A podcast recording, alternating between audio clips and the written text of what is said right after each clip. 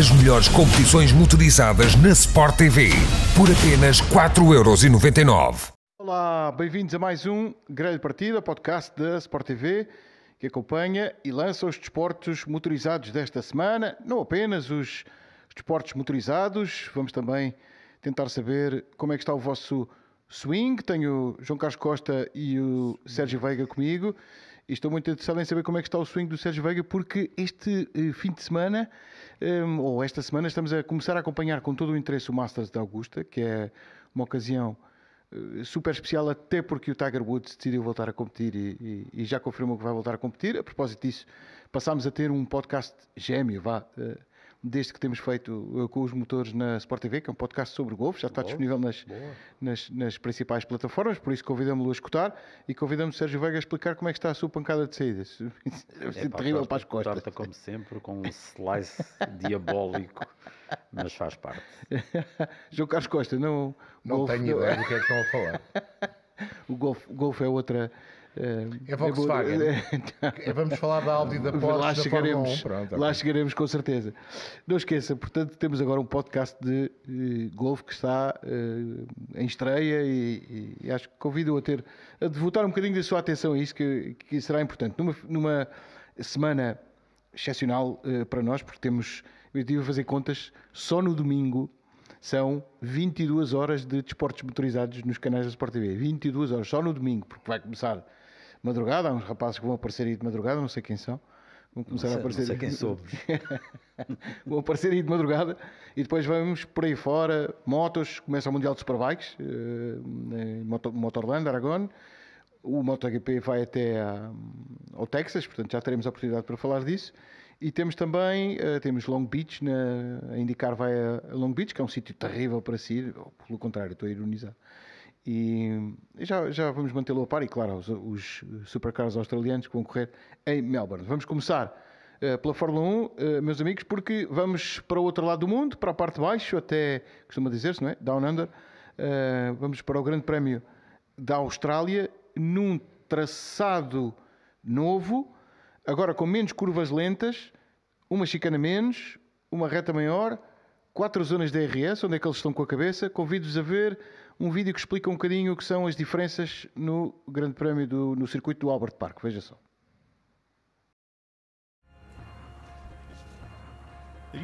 O novo circuito é apenas 23 metros mais curto que o seu antecessor e agora tem 14 curvas em vez de 16.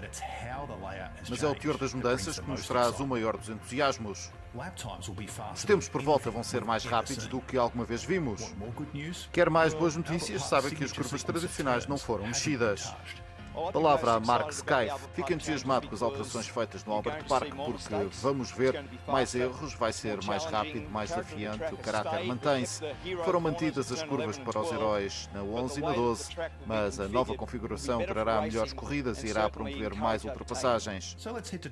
Vamos comparar a nova curva 1 com a que existia anteriormente. Desde 1996 e em todas as edições desde então, a curva 1 sempre foi um funil, que o diga Ralf Schumacher. Combina isto com uma superfície com ressaltos, juntamente com a impressionante capacidade de travagem dos carros modernos, e percebermos por que motivo a primeira curva tinha que se atualizar. A curva 1 era tão rápida, trava-se muito tarde antes da inserção do carro, uma linha tão estreita que a largura do local do vértice da curva era muito curta. Em 2022, a curva 1 do Albert Park é 2 metros e meio mais larga do lado direito. E esta largura extra passa a ser comum ao primeiro setor do circuito.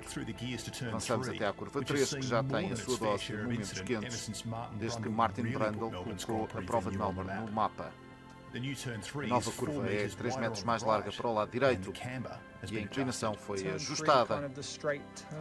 A curva 3 era quase ângulo reto já se travava para dentro da curva, não dava espaço para ultrapassar, porque assim que se chega ao vértice o ângulo era apertado. A abrir o raio da curva era um problema para resolver e significa que iremos chegar mais tarde ao vértice, deixar a porta aberta o suficiente para permitir uma ultrapassagem. Saímos da curva 3, aceleramos pelas curvas 4 e 5 e dançamos por entre as sobras que ilustram o Albert Park. Chegamos à curva 6, é neste ponto que a quantidade imensa de trabalhos feitos neste circuito se torna evidente. Para 2022 a curva 6 é muito mais larga, exatamente 7 metros e meio. Isso resulta num aumento de velocidade considerável nesta configuração. Os carros devem ser 70 km por hora mais rápidos a passar na curva 6. O objetivo de alargar as curvas foi de aumentar as hipóteses de apanhar um cone de aspiração e ter os carros mais próximos. Isso era a prioridade. Estou confiante de que vai resultar. O regresso da Fórmula 1 a Melbourne em 2022, este é o ponto em que o circuito tem a atualização mais dramática, a chicane das curvas 9 e 10, que antes tinhham este aspecto e evoluíram para uma reta. O que significa que da curva 6 à curva 11 é tudo velocidade pura. Daniel Ricciardo e todos os outros pilotos de Fórmula 1 estão na mesma onda. Em 2019 pediram-nos opinião e o que mudaríamos para melhorar as corridas. E eu fico satisfeito que tenham dado ouvidos ao que dissemos. As curvas 9 e 10 desapareceram, a curva 10 era um desafio divertido, porque passávamos junto ao muro onde Bottas tocou e furou. Mas nos últimos anos os carros ficaram tão bons que a tração à saída da 10 passou a ser muito fácil e o muro não era ameaça, a não ser que alguém se armasse espertinho e quisesse passar, mesmo rente. O carro já não fugia agressivamente como acontecia antes. Agora, sendo uma reta, vamos ter uma velocidade impressionante desde a curva 6 e isso vai ser excelente. Com isto criou-se mais uma zona de DRS, por isso aperta o cinto. Esperam-se velocidades na mudança de direção, agora curvas 9 e 10. A atingir 330 km h e à entrada da curva 9 os pilotos terão de suster 5.4 Gs. Dali saltamos para a totalmente nova curva 11. A curva à direita e o seu vértice foram alargados e a nova inclinação vai permitir mais chances de ultrapassar na aproximação e na travagem. O diretor da FIA, Michael Masi, ficou fã. Com um circuito mais rápido, com algumas novidades interessantes. Fico ansioso para ver os carros a passar nesta curva atualizada, disse Masi. Finalmente a nova curva 13 foi alargada no interior para que o carro da frente tenha mais dificuldade em resistir a quem o segue. E com isto tudo temos um traçado profundamente revisto, desapareceram algumas curvas, passamos a ter quatro zonas de DRS, que era impensável, e João Carlos Costa, estamos a três dias de começar, ainda ninguém nos disse qual é o perímetro que o circuito tem. Acho que é 23. Estava escrito, é mas Sim, a informação 23 oficial ainda não Mas existe, ainda não que ainda não foi medido.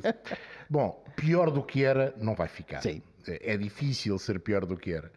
Eh, Porque de facto era um circuito muito pouco interessante, sobretudo em termos de batalhas nas corridas. Era interessante numa volta só, deu boas sessões de qualificação, mas em corrida, mais ou menos. Acho que este Deu uns, aumento deu uns espalhos jeitosos. deu uns espalhos jeitosos, sobretudo o de Brandel que vimos ali, Eh, o do, do Ralph, também o do Alonso em 2016. Portanto, há, há, de facto algumas histórias a esse nível.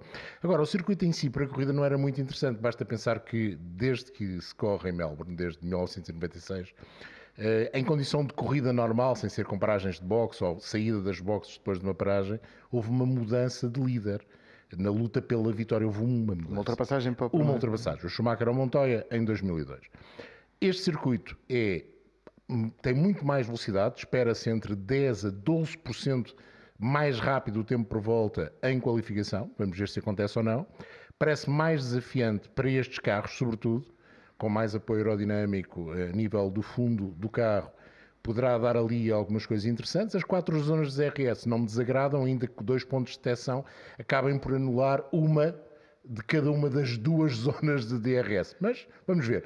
Vamos deixar para ver. Mas dá-me vontade de perguntar, assim, quatro zonas de DRS, para que é que fecha o DRS? Ou porque é que inibem a utilização de DRS? Deixem usar onde eles quiserem.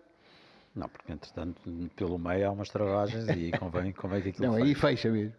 Bem, para já vamos ver se é a terceira vez e se temos um grande prémio da Austrália. É verdade. Porque já tivemos, tivemos uma falsa partida em 2020, depois em 2021 não houve mesmo e agora finalmente. Já foi há tanto tempo, Sérgio, que É eh, em 2019 era a estreia do Minuto como diretor desportivo da Ferrari e do Charles Leclerc na Ferrari. Portanto, já foi há muitos, muitos anos. Pois fizeram-se várias tentativas nesse ano, e nenhuma. Isso de ter sido a estreia do Binotto pode nos levar depois a outra conversa. Pois é, mas, pois é. hum, Mas eh, eu, eu, ao contrário do João, eu gosto, gosto desta pista. Eh, acho, acho piada esta pista. Há tantas pistas para dizer mal. Uh, logo dizer mal esta pista e já vimos várias ultrapassagens interessantes nesta pista. Não foram para a liderança, entretanto. Podem não ter sido para a liderança, Sim. mas uh, as corridas não se Já fazem houve- só já pela liderança. Melbourne tem o interesse no assador de Já castanhas. houve, já houve. E não é, não é no outono. senão Não se- é no António, exatamente. Olha, uh, estou-me só a lembrar da estreia do Hamilton nesta pista, foi bem interessante. O que ele fez ao, ao Alonso, logo no arranque e tudo. A Foi, estreia do Magnussen foi no, com um pódio. Por exemplo. Tem boas exemplo. A memórias. estreia da Haas também. A estreia da. Haas com Houve, houve o coisas Roland Grosjean a fazer uma pontuação bestial logo no, Houve estreia. interessantes. A própria história do Mark Webber, num Minardi, que Sim. pontuou. Sim. Aqui. Volta a E Adelaide, o Fernando Alonso. Fernando Alonso acabou a chorar porque não se tinha Adelaide, qualificado. Adelaide, onde eu estive, é que não tinha piadinha nenhuma. Mas é, este Melbourne e, e a zona de St. Kilda eh, é bastante- parece-me bastante interessante. A zona Ah, onde to- está toda esta prova tem um ambiente. Isso é outra história. É assim, é eu, eu a esta nunca fui. A Adelaide fui. A Adelaide não tinha piadinha nenhuma. Aquilo era, era uma cidade mineira que não tinha graça nenhuma. Esta, basta olhar para a televisão, isto é um ambiente, tem, tem, tem vida própria, tem, é, é giro isto. Pá. A Austrália, no mapa, eh, não. perguntou João Carlos Costa que cidade da Austrália quer acolher uma coisa como os Jogos Olímpicos, por exemplo. Brisbane. Interessante. Ok. Muito bem, mas eh, obviamente, terceira prova, temos o maior Não, interesse possível. e estas alterações na pista acho Sim. que, que a vão tornar. hum, o, o João estava a falar numa porcentagem, eu tinha ouvido uh, os, os responsáveis pela pista apontavam para um tempo por volta de 5 segundos abaixo do que tinha sido feito em 2019. Não sei se isso corresponde a tal porcentagem. Eles dizem à volta de 12%. entre 10% e 12% numa volta só. Em sim, termos de eu- condição de corrida será um bocadinho diferente. Inicialmente tinham falado em 5 segundos. Sim, É, mas mas penso olha, que será se- mais. Penso que Se será se mais. trava menos para a curva 6, e não, há, não há chicane. Basta aquela, aquela uh, ex-chicane ser agora a fundo e, e ser a fundo aquele tempo todo. Já, já era um pedaço a fundo considerável até chegar àquela muito esquerda-direita. Agora imagina. a vamos curva, falar 3 da- é, a curva 3 será feita a cerca de 80 km por hora, hora, mais, 70, 80 mais km, depressa do que era. A curva C5 6 muito mais depressa. Ah, exatamente. É, toda a pista vai ser muitíssimo mais C5. rápida. Numa volta de qualificação, acredito que a diferença seja substancial se os C5 funcionarem neste novo asfalto. O asfalto foi todo renovado. Temos de sempre ter em conta que esta não é uma pista permanente, é uma pista que tem uma utilização mista, pode ser usado por carros do dia a dia e por pessoas também eh, no dia a dia no parque, em Albert Park. Portanto, não pode ter um asfalto eh, muito agressivo para os pneus dos carros do dia a dia. Mas foi tudo reasfaltado. Mas foi Foi tudo toda. E reasfaltado boxes novas. boxes novas, mais largo, que tem ali uma outra coisa que pode trazer algumas diferenças na corrida, tem a ver com a velocidade máxima autorizada nas boxes, que até aqui era 60 km por hora, e passa a ser 80, ou seja, passa para a velocidade normal dos circuitos normais. E isso faz com que o tempo de paragem nas boxes venha a cair substancialmente, se calhar dando aqui espaço para outras táticas, ainda com a escolha da Pirelli C2, C3 e depois não há C4, há C5, fica mais ou menos a ideia que os C5 vão servir para a qualificação e que os C2 e que os C3 vão servir para a corrida. Dará para fazer só uma paragem, dará para fazer duas paragens. Eh, As equipas logo verão quando, na sexta-feira, eh, à tarde, eh, de madrugada em Portugal, começarem a rodar. Deixa-me dar um cumprimento a quem nos está a acompanhar e já agora olhar aqui para algumas mensagens. O, Luís Grave diz que a nova reta, e põe umas aspas na reta, tem agora 1,4 km. E a pergunta do Madeirense 007, deve ser o agente secreto de- do- das ilhas, eh, se- questiona se ainda é possível o regresso do, do Grande Prémio eh, da Fórmula 1 a Portugal. Possível é, provável, parece-me que é cada vez menos provável por tudo o que já tem sido exposto aqui nas nossas, nas nossas conversas, porque é- será, creio eu, uma formalidade anunciar o Qatar, mal se confirme que está tudo nos trâmites legais para dar como cancelado o Grande Prémio da Rússia e inserir o Qatar no calendário, mas não sabe o que é que pode acontecer, falta muito, muito ainda para chegarmos aos meses de verão, ainda pode mudar alguma coisa até lá, é muito pouco provável, pelo menos daquilo que eu percebi. Eh, gostava de voltar aqui à Austrália, eh, porque eu tinha feito na última vez que estivemos aqui a falar uma espécie de previsão, ainda sem saber, obviamente, mas uma previsão de que a Mercedes podia ter neste circuito alguma coisa a recuperar por ser um circuito bastante diferente dos dois primeiros. Eis que nos chegam as notícias que vão receber uma terceira asa diferente, ainda não vimos, portanto não sei se é verdade, mas a estimativa é essa, que uma nova asa, um novo chão para o carro, também é possível que apareça, para eliminar o efeito do, do purposing, o oscilar do carro, porque cada vez que levantou o carro tem muito mais a perder do que os adversários. E as alterações do, do circuito parece que são notícias piores até para a Mercedes. Sim, uh, tudo o que seja uh, o aumento da velocidade média na, na, volta, como se viu na Arábia Saudita, eles ficaram ainda piores do que estavam no Bahrein. Uh, e, portanto, é, são sempre más notícias para, para a Mercedes. Um, a asa traseira pode ser tentar um compromisso entre, entre a baixa carga que eles tiveram na corrida no, na Arábia uh, e que permitiu, permitiu, por exemplo, ao Hamilton ganhar posições e até ao George Russell uh, vencer a luta do segundo pelotão e, e colocar-se ali numa zona de ninguém atrás dos Red Bull e dos Ferrari, uh, mas também conseguir mais algum apoio aerodinâmico que, que depois lhe foi faltando em termos de, de desgaste de pneus, de, de, poupança de pneus.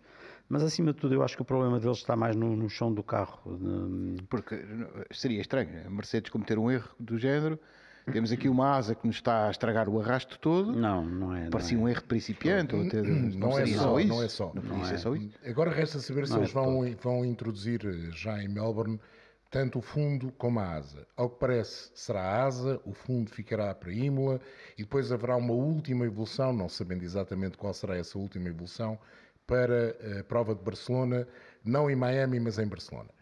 Eh, para já o que parece é que esta asa terá uma hum, a parte horizontal da asa, o perfil horizontal da asa diferente e a lâmina superior também será diferente, um bocadinho seguindo aquilo que eles fizeram um, em, em Gidá, quando tiraram uh, aquele flap superior. Uhum. Não sabemos como é que será a asa, pelo menos são essas indicações, mas a verdade é que a Mercedes queixa-se que há ali uma falta de compromisso entre o fundo, a asa, a forma como o ar corre ao longo do carro, e aqui usando uma expressão sem ser muito técnica, e a forma como a asa e o extrator funcionam com o fundo um, do, do W13. Há ali qualquer coisa que não bate. Ao fim e ao é? cabo, vamos, perdoem-me isto que eu vou dizer, mas vamos voltar àquilo que o Sérgio Veiga já explicou uma dezena de vezes, que o carro, enquanto mais bater no chão, menos depressa estão a andar. E para o carro não bater no chão, têm que o levantar. Se o, levant, se o levantam, obviamente vão perder o compromisso todo do, do, do, do, efeito de sol. Eu li, li, uma coisa interessante que era um, um, um colunista inglês que, que explicava que provavelmente agora o problema que a Mercedes tem é que o seu método habitual de trabalho, que lhe deu oito títulos e que portanto é bom, um, pode complicar-lhes a resolução deste problema. Que é, hum, eles, eles agora estão a tentar perceber exatamente qual é o problema para depois o resolver.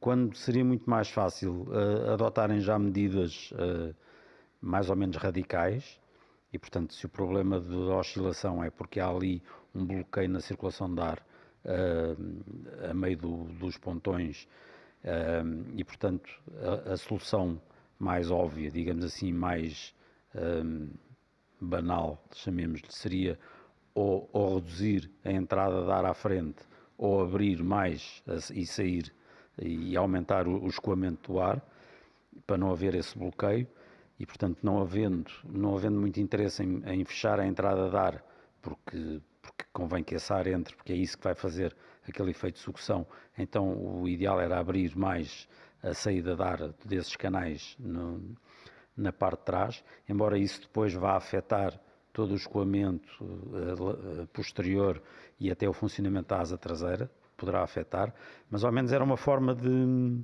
de andar para a frente e de tentar ver ali qualquer coisa. E a Mercedes, em vez de dar esse passo assim, um, um pouco radical e um pouco hum, chamemos-lhe atabalhoado, uhum. eventualmente, prefere seguir o seu método que sempre funcionou, deu-lhe oito títulos, portanto sempre funcionou, sim. o método analítico, mais, eh, mais científico, de perceber exatamente onde é que está o problema e depois de perceber o problema então ir resolvê-lo. É, é a forma deles funcionarem, que provou, mais uma vez digo, provou por oito vezes com, com títulos mundiais, mas é uma forma mais lenta de chegar a uma conclusão e isso poderá custar-lhes uh, muito tempo até chegarem a essa resolução. Vamos ver se resulta ao terceiro grande prémio a reaproximação dos lugares de, de discussão do, da vitória no grande prémio, dos lugares do pódio, no fundo, se o Hamilton cai de paraquedas Viram o que é que eu Boa. fiz aqui? Uhum. Se o Hamilton é cai de paraquedas, é porque ele esteve a fazer skydiving. Pois ele não sabe no mal a fazer aquilo. Não, não, ele, ele já tem, ele já tem licença há bastante tempo. Mas aquilo é impressionante. Não, eh, faz queda livre. E desta vez Mas estreou, Peraí, convenceu Ele a. abre o paraquedas no fim. Pe- Pelo menos ultimamente tem. eh, de- deixa, deixa ver se ele aparece em Melbourne. Sim. Ele agora foi no Dubai que fez. E levou a Ângela A Ângela estreou-se. Levou a Ângela. Estreou-se, foi a estreia da Ângela. Eh, quem não viu, o vídeo está nas redes sociais do Luís Está no Instagram a do, fazer do- skydiving. Sim. do- Eh. Novo, novo traçado no circuito, cumprimento também para o João Salviano, que o circuito será bom para a Red Bull e para a Alpine, que gostam, que fazem e escutam bem curvas rápidas. Alpine, o Alonso vai o terceiro motor, é isto? É, é. É, é uma história um bocadinho. É um bocadinho estranha a história. Hum, a Renault eh, descobriu um problema eh, no sistema eh, da bomba A d'água. bomba d'água, sim. A bomba d'água como que se desfez e peças entraram para dentro do motor, fazendo com que fosse preciso tirar os selos e, portanto, o motor, digamos que é dado como inutilizado. Pronto. Não é o caso do primeiro motor. O primeiro motor, pelos vistos, vai poder ser continuar, a se- vai poder continuar, continuar a ser utilizado, desculpem, mas este não. Eh, ou seja, três provas, três motores. Eh, Alonso fica ali com um problema eh, para o final do ano, de certeza absoluta que vai penalizar, Não, obviamente. acho que podemos dar a notícia em primeira, Primeira mão. mão, que, vai Alonso vai penalizar este eh, Não, o que não, não é um bom sinal. Ouviram aqui primeiro. Mas sabes, sabes que eu, por acaso, não, não, não sei se este grande prémio será assim tão vantajoso, tanto para a Red Bull como para a Alpine. Hum, vamos ver, se a escolha de asas for a mesma, e acho que isso vai depender muito, de facto, se a Red Bull utilizar ou não um carro mais leve. Ao que se sabe, a Red Bull investiu 2 milhões, ou seja, hum, exatamente o orçamento que a Liberty, se houver 23 grandes prémios, a Liberty tem de pagar mais 2 milhões a cada equipa, porque o teto, ou pagar, neste caso, autorizar o, o, o dispêndio, gasto sim. De mais 2 milhões eh, pelos 23 grandes prémios. E a Red Bull terá investido esses 2 milhões em tirar peso ao RB18, que está gordinho, tal como o Mercedes, dizem 15 Não é o quilos, único. não é o único, a mais. Eh, mas mesmo que eles apresentem isso, eu não sei se vai haver grandes mudanças em termos da utilização das asas. Acho que Ferrari e Red Bull vão estar basicamente em termos de afinação igual àquilo que estiveram no Bahrein. Hum, quatro zonas de DRS, carro menos eficaz eh, na reta pode não perder tanto comparativamente àquilo que acontecia no Bahrein. Portanto, eu acho que acho que a Ferrari tem para vencer este grande prémio precisa de fazer a pole position e idealmente fazer as duas posições da primeira linha. Se assim acontecer, não vejo como é que Verstappen e Pérez possam dar a volta ao problema. Claro que não, não estamos aqui a contar com Mercedes, não sabemos se a evolução que a Mercedes vai apresentar, se apresentar, seja eh, suficiente para estar na batalha. Eu penso que não será suficiente à primeira. Eles precisam trabalhar mais. Mas eh, não vejo assim que o carro de velocidade máxima, ou seja, neste caso o Alpine, o Red Bull, os McLaren também estão bem em velocidade máxima, poderão ser assim tão, tão, tão favoritos, apesar daquela longa reta, que não é reta, mas é uma mas- fase a direito de 1 km e 400 metros, onde as velocidades andarão nos 330. Não estou a deixar a Ferrari de fora deliberadamente, obviamente, não estou sequer a deixar a Ferrari de fora, vou assumir que há favoritismo lá da Ferrari. Uh, sim, eu acho que principalmente porque a Ferrari aprendeu alguma coisa no, na Arábia Saudita. Uh, eu acho que aprendeu que, que se tivesse alinhado com um bocadinho menos de, de asa na traseira que, que Podia ter assumido o compromisso. é. Podia, podia ter feito, podia ter dado mais luta e se calhar podia ter ganho aquela corrida que tinha, tinha um carro suficientemente equilibrado para, para poder ter corrido com um bocadinho menos de asa e portanto com mais velocidade para se defender ou até para, para voltar a atacar o, o Red Bull. Isso não quer dizer que, que chegue agora a Melbourne e, e, e- chegue com uma asa com menos apoio do que aquela que teve em, em Jeddah. Provavelmente, talvez aquela configuração de Jeddah seja boa hum, agora para aqui. Concordo. Hum, Mas falavas que uh, estávamos a recordar a estreia de Matia Binotto em 2019.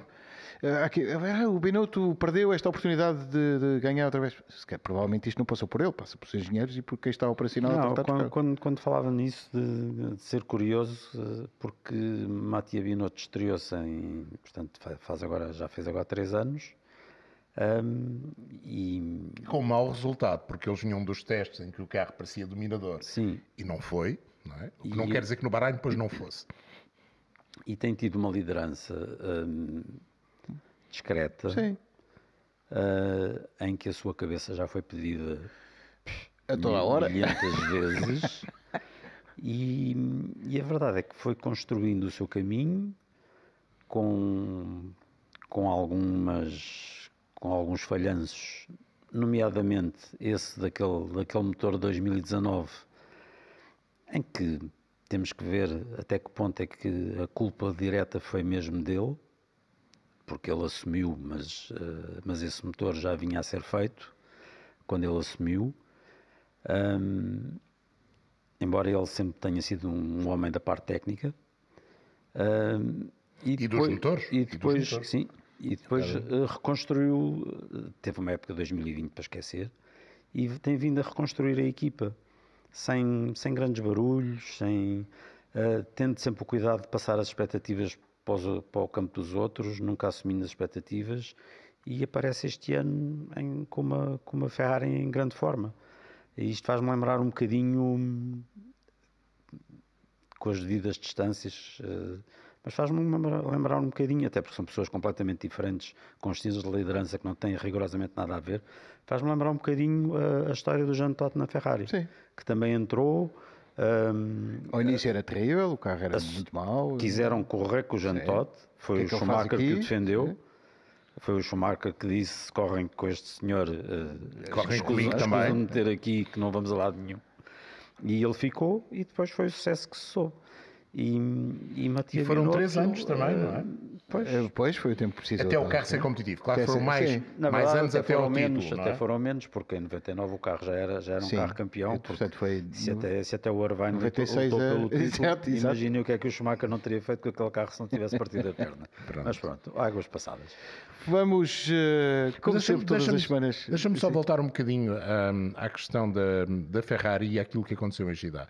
Eu acho que os engenheiros da Ferrari em Jeddah hum, não jogaram certo na expectativa em relação à, à- à degradação dos pneus. E foi isso que os levou a pensar numa asa com mais apoio, eh, que se calhar tem mais a ver com este traçado do que tinha com o traçado de Jeddah, e acabaram por perceber no final da prova que de facto os pneus não degradavam tanto quanto eles eh, imaginavam. O que quer dizer que nesse aspecto a Ferrari falhou, no resto não falhou. E este Ferrari, o F1 75, para mim tem algo eh, que nós andamos a dizer logo desde o primeiro teste, que é o carro mais equilibrado do pelotão. Ou seja, nesta altura é o carro que mais facilmente se adapta a todos os tipos de circuito.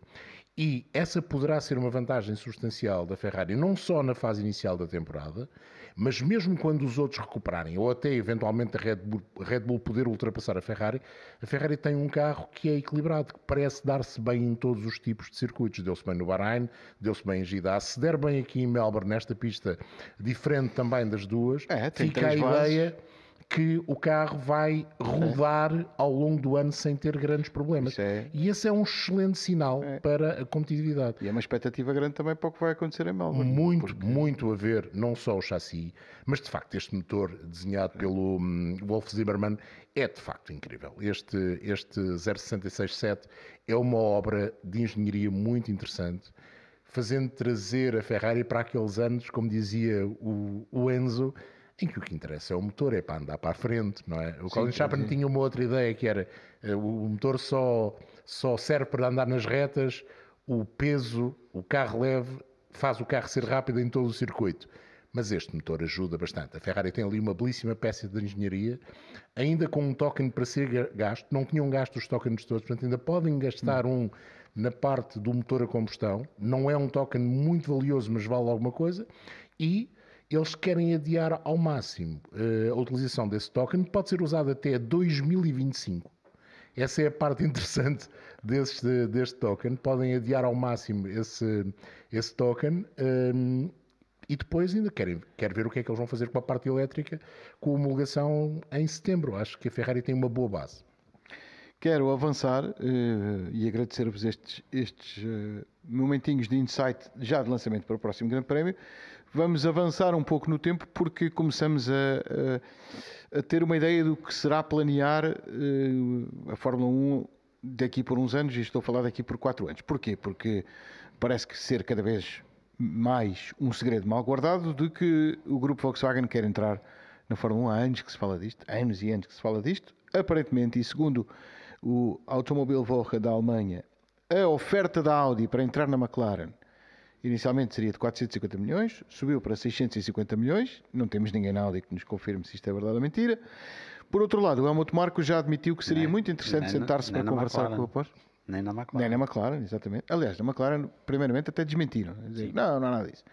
E o Helmut Marko já admitiu que, obviamente, se alguém chegar da Porsche para falar com a Red Bull, que obviamente se vão sentar à mesa e, e conversar. Eu ouço esta do grupo Volkswagen para aí desde 2004, talvez. 2006. Ou antes, desde que a Porsche abandonou a Footwear, é possível, fez sim. aquele V12, Exato. que era preciso meio dia para dar a volta ao motor. e partia. Assim, partia houve ali um momento, houve ali um momento de jardinagem, aquele momento do garden leave, mas depois, eh, desde o início deste século XXI, que se fala no grupo Volkswagen ter interesse ou ser importante para a Fórmula 1, como quiserem, as duas coisas baralhadas. Sim, porque é um namoro, mas é daqueles, anda cá, não vou. É, mas é. eu agora quero ir, agora não quero que tu venhas. Mas é. eu, continuo, eu, acho que ainda continua a ser, porque eu acho, porque nessa conversa toda, há aí uma partezinha que não está bem resolvida. Como em todos os namoros. Que, principalmente os adolescentes. É um é, namoro de rede social. É, um, é complicado. Que é a, uh, quem, quem diz uh, o, o, que vem, o que se diz de, do grupo Volkswagen ter interesse em, em, entrar na Fórmula 1, uma das condições que o, o grupo Volkswagen uh, tem, põe para, para, para, para, entrar na Fórmula 1 é um, uma maior eletrificação. Ora, o que nós sabemos do que, vai, do, que, do que se está a preparar para os motores futuros a partir de 2026 é, nomeadamente, o abandono do MGUH e que, ficar só o MGUK. Que os construtores dos carros de dia não veem utilidade para ele. Sim. Ou, sim né? Ora, que eu saiba, isso é diminuir a eletrificação, não é aumentar.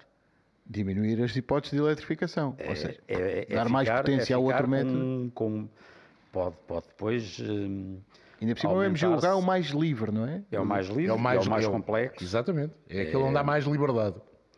Ficar com MGUK é ficar com o mesmo sistema que qualquer híbrido que anda aí na rua tem, tem hoje. É? é o sistema mais é o sistema mais banal que há de, em termos híbridos.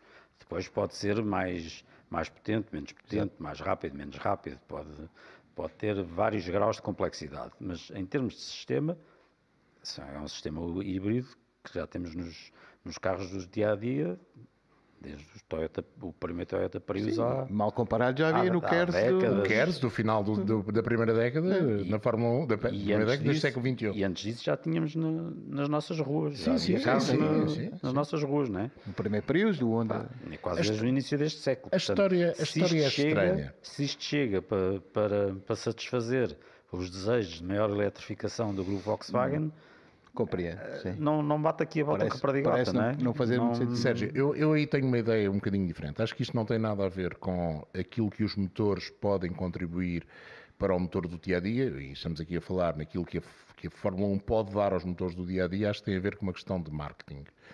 Há, no entanto, um dado no meio disso tudo que me deixa entender que as movimentações podem ser, uh, podem ser verdade. Uh, e sobretudo do lado da Porsche, até mais do que do lado da Audi, peço embora a Audi ter desistido do projeto do LMDH, hum. mas a Porsche entregou tudo o que são projetos esportivos a partir do próximo ano a uma parte terceira, neste caso ao Roger Penske. Tanto o projeto do LMDH como o projeto da Fórmula E, tudo indica que passarão a ser dirigidos por Roger Penske. Ou seja, fica espaço para a Porsche dedicar o seu tempo à Fórmula 1.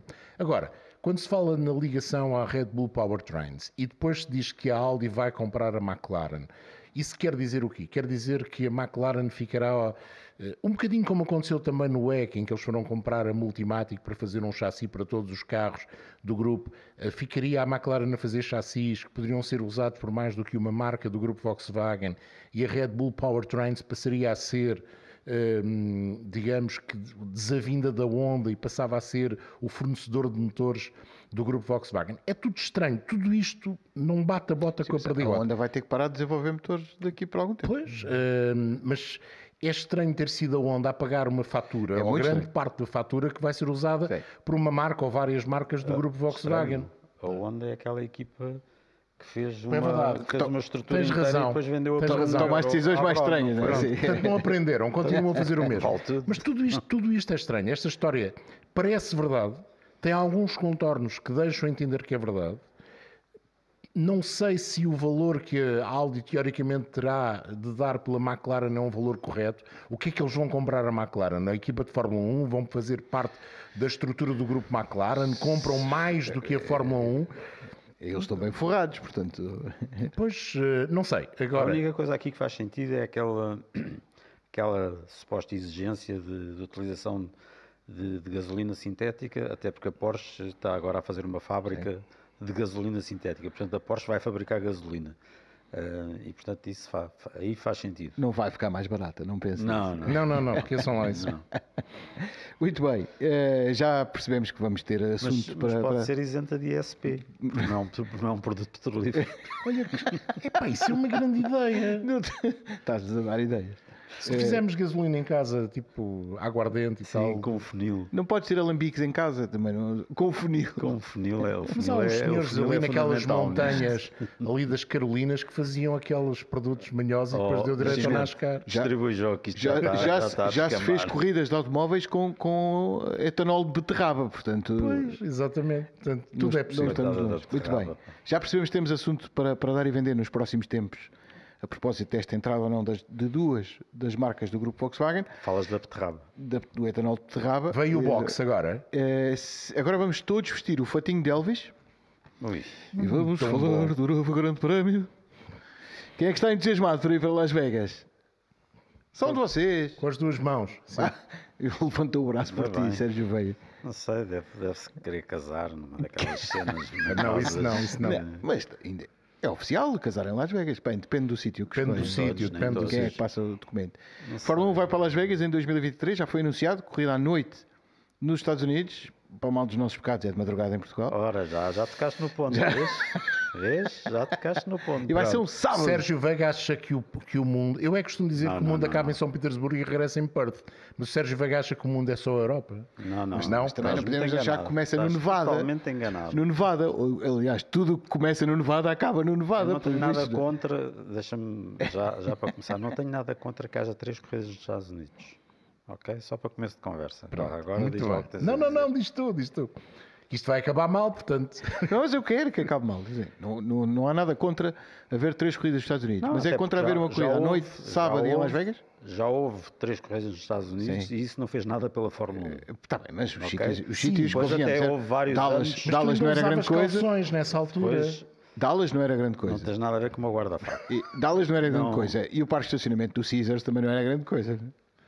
E Long Beach também não era propriamente a oitava maravilha do mundo. Ah, mas é um sítio bonito. A verdade é que depois corrida em Long até Beach. houve é anos sem, sem Fórmula 1 nos Estados Unidos e os americanos não morreram por causa disso e, e Mas- nem sentiram a falta sequer. Mas estão todos entusiasmados agora. Estão já. entusiasmados porquê? Viste as notícias de Miami Porquê e eu- que estão entusiasmados? vão fazer Porque praias tem uma artificiais. telenovela mexicana, honra seja feita às telenovelas mexicanas, porque tem um target específico, que não é propriamente o espectador de Fórmula 1, mas estão entusiasmados com uma telenovela mexicana que lhes serviram.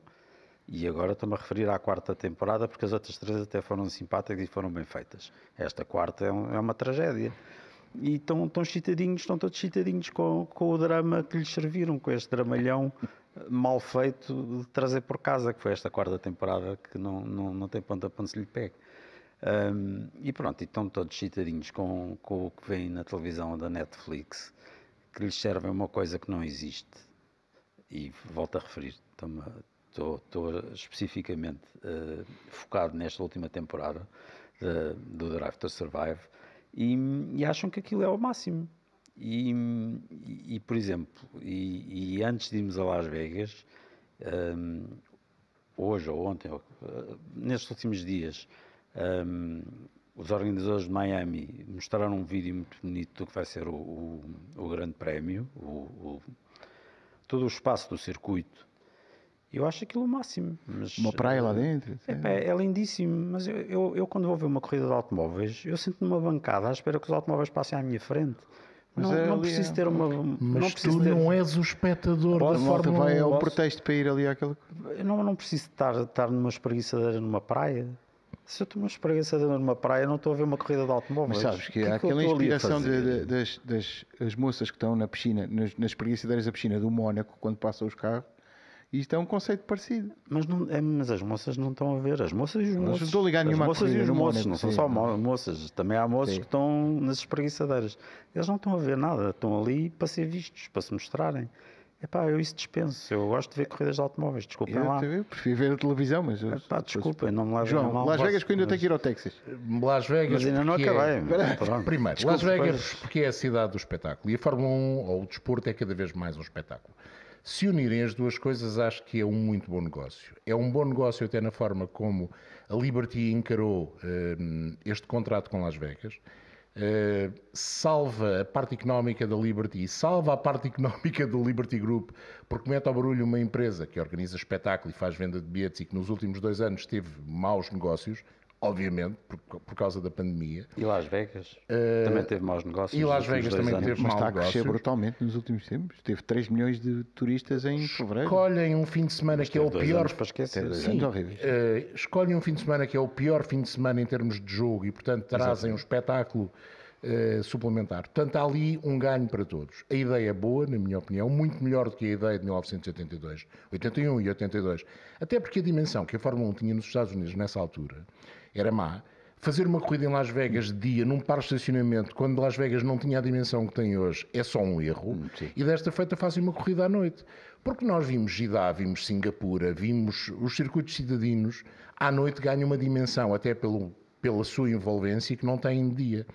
E a ideia de fazer um grande prémio tão tarde tem muito a ver com isso. Qualquer sessão de treinos no grande prémio de Las Vegas vai ser de noite.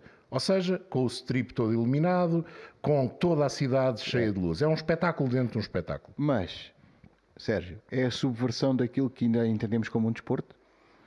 Às custas de ser um espetáculo? Não, eh, não, não é bem por aí. Hum, eu eu- eu sou, sou um bocadinho mais terra a terra, sou, as minhas expectativas são mais baixinhas. Eh, Eu estou-me nas tintas para o negócio da Liberty, não quer saber.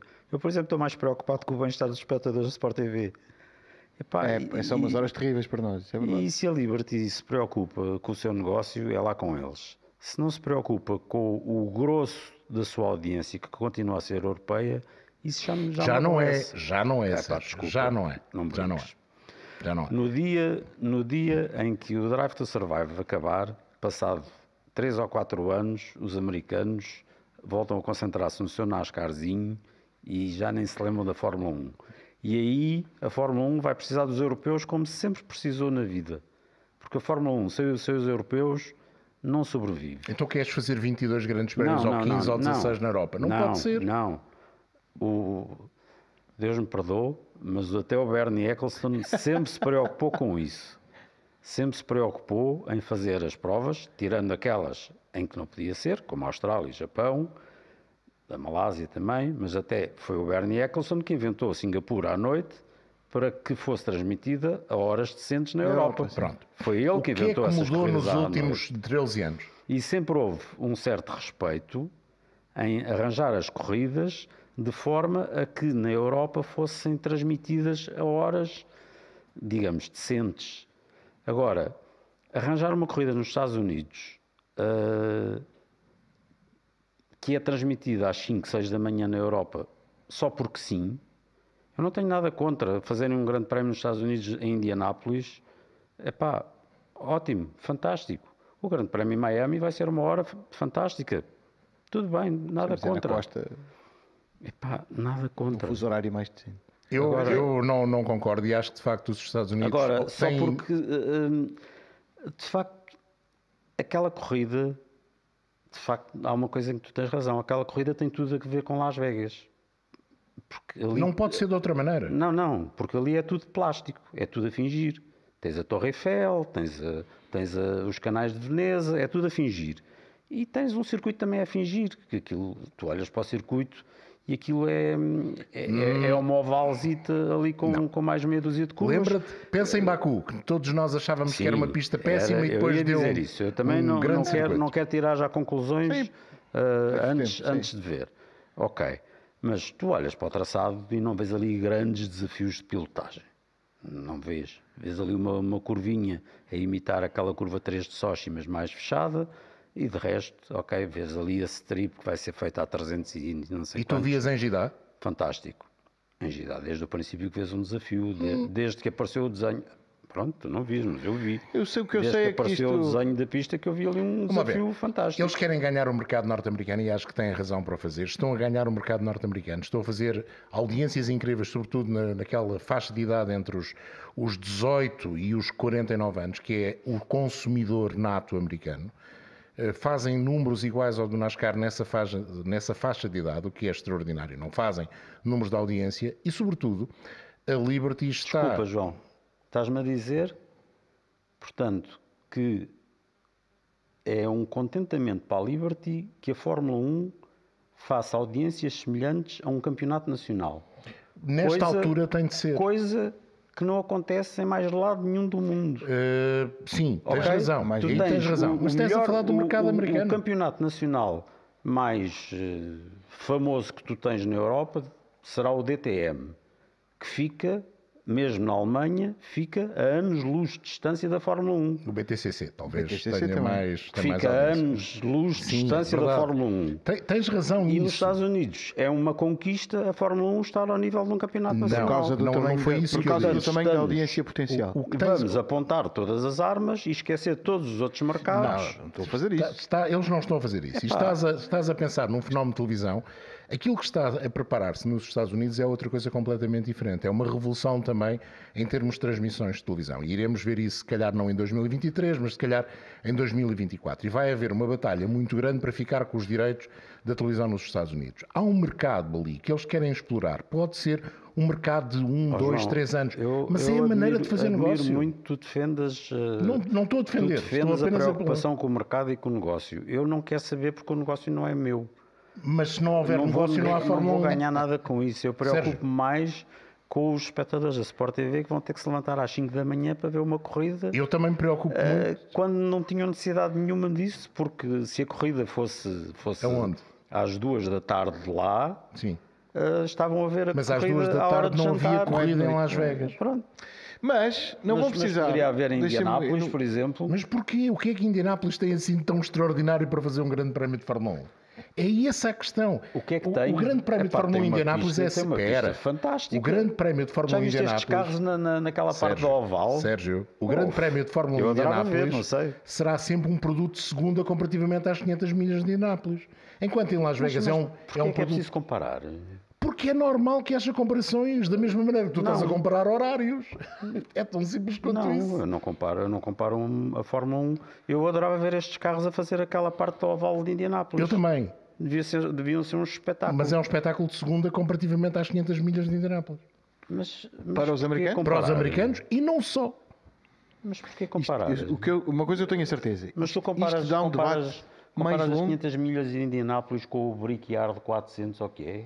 Faz essa comparação. Eles fazem. E eu também. Mas porquê? Qual é o sentido?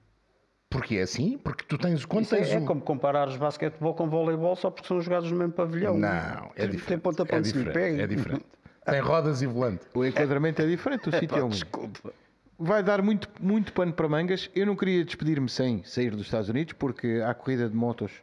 MotoGP está nos Estados Unidos. Neste fim de semana estreia também a nova temporada do, das Superbikes, por isso convidamos o Rui Belmonte a juntar-se a nós para perguntar, Rui, os americanos obviamente têm uma tradição enorme, eh, enormíssima, de, de acompanhar as, as duas rodas e de acompanhar o Campeonato do Mundo de, de- de Velocidade e o entusiasmo, imagino que também esteja grande para receber esta prova do, do, do MotoGP que é já neste domingo, a horas decentes, não é preciso levantar-se muito cedo para ver. Ah, finalmente nas motas haja alguém que pense como deve ser. Pá. 8 da noite é hora de jantar, não quero ver corrida. Primeiro, primeiro que tudo, eu estava a seguir atentamente aí o raciocínio tanto do João Carlos uh, como do Sérgio e concordo um bocadinho com os dois, mas concordo muito mais com o Sérgio. Eu também quero é ver a corridas. Eu, para mim, se tem uma roda gigante, se não Obrigado, tem, Rui. Mim, nada vale. Exatamente. Eu quero é corridas e que façam muito barulho, porque eu sou a favor das corridas com barulho, porque isso é que é corridas. Mas concordo também com o João Carlos que a parte do negócio é importantíssima nesta altura para conseguirmos ter essas corridas. As horas podiam ser ajustadas para os europeus, não podiam, mas acima de tudo ali do lado do Sérgio, eu concordo com o absoluto que a essência da corrida é a corrida e não, e não o espetáculo. Quanto aos americanos gostarem de MotoGP, tenho as minhas dúvidas.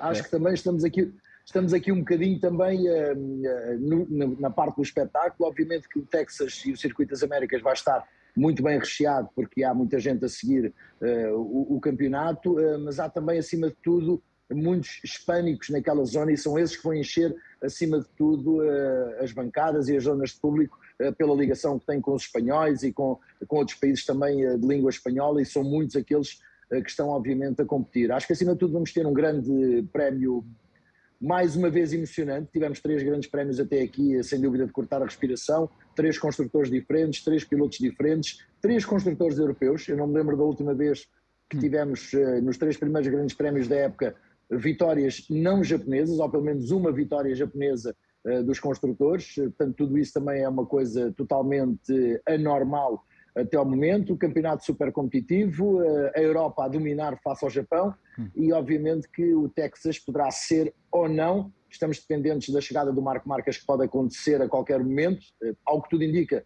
ele poderá estar a caminho do Texas, mas falta saber em que condições. E se ele chegar eh, ao Texas em condições, eh, vamos ter o xerife de novo à altura, quem Muito sabe, bem. para conseguir mais uma então, vitória. Então, explica-me lá de onde é que apareceu de repente este, esta loucura da Aprilia. Não, não sei se estavam a, se havia muita gente à espera e como é que isto aconteceu. Se é característico só daquele circuito? Não, não, tinha que acontecer algum dia. São cinco anos de trabalho. Eh, foi uma revolução que foi feita também ao longo do ano passado, quando eles adotaram o motor V4 com a abertura dos cilindros a 90 graus, ao invés eh, dos 80 e qualquer coisa que utilizavam anteriormente, que não funcionava. Eh, está mais do que provado que hum, o formato que funciona é um V4 a 90 graus e o resto não funciona. E a Aprilia demorou ali um bocadinho até entender isso, ou até querer entender isso e agora finalmente parece que, que está no bom caminho. Uh, tudo se conjugou, temos também o facto de pela primeira vez teres diretamente o grupo Piaggio envolvido uh, nesta equipa da Aprilia, ou seja, há um, um maior uh, forro económico e também uma maior estrutura técnica em termos de engenheiros e uh, todos aqueles que trabalham ao redor da equipa, porque realmente há agora sim um interesse direto por parte do grupo Piaggio em estar no Campeonato do Mundo MotoGP e tudo isso, a pouco e pouco, acaba por resultar em teres uma Aprilia competitiva como tivemos nos testes, eh, pouco e pouco essa moto tem estado cada vez eh, mais eficaz pelas mãos do Aleixo e também do Maverick Vinhales, e aqui na Argentina, num circuito com pouco gripe, pouca aderência, a Aprilia foi a arma perfeita para o Aleixo conseguir a vitória, a primeira na sua carreira, depois de 283 grandes prémios. Então e agora no, no Cota temos um circuito de características bem diferentes, tu dirias que é fim de semana para apostar, o Miguel está bem posicionado no campeonato, 17 pontos, se não me escapa a memória, do, do, primeiro lugar. É fim de semana para apostar no Miguel Oliveira ou vai ser difícil?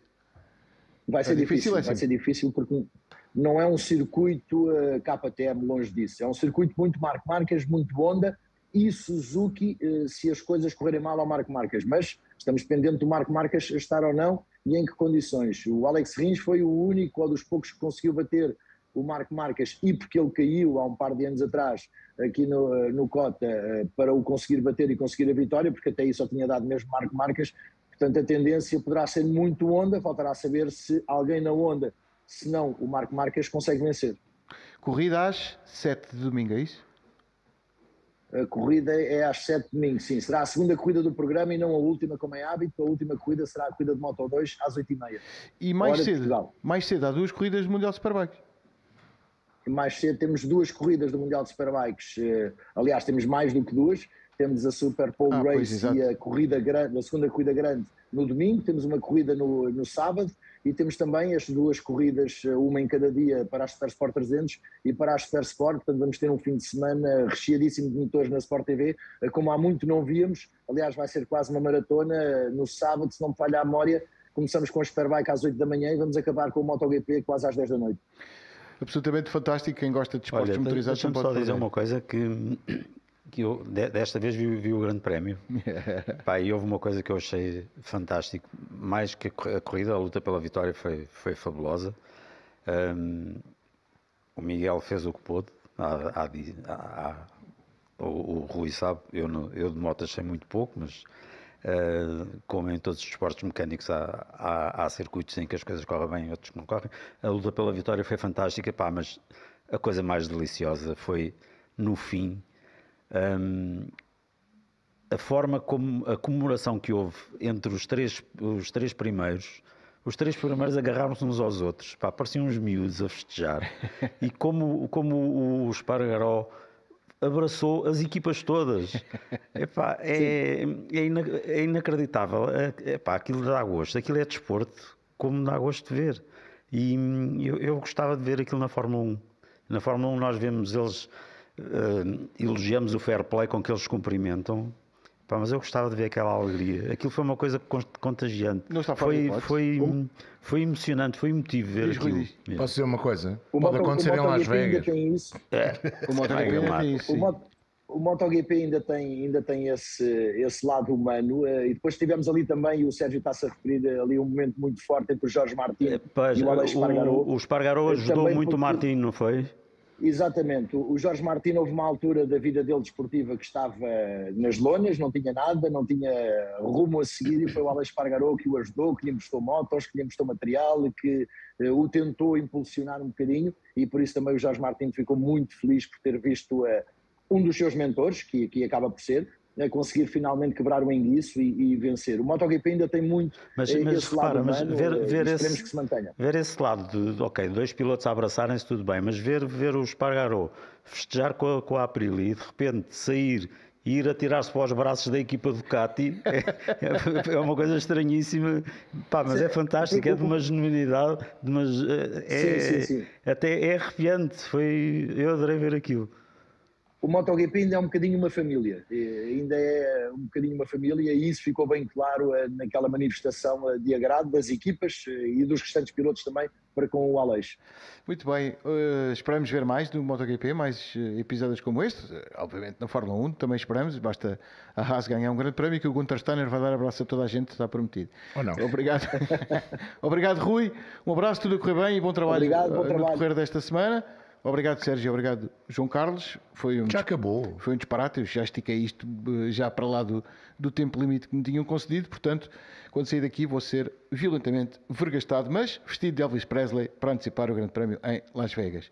Fim de semana com muito desporto motorizado para ver na Sport TV. Ativo o Paco Motores se ainda não o fez, porque não pode perder tudo o que temos para si. Um abraço, até depois.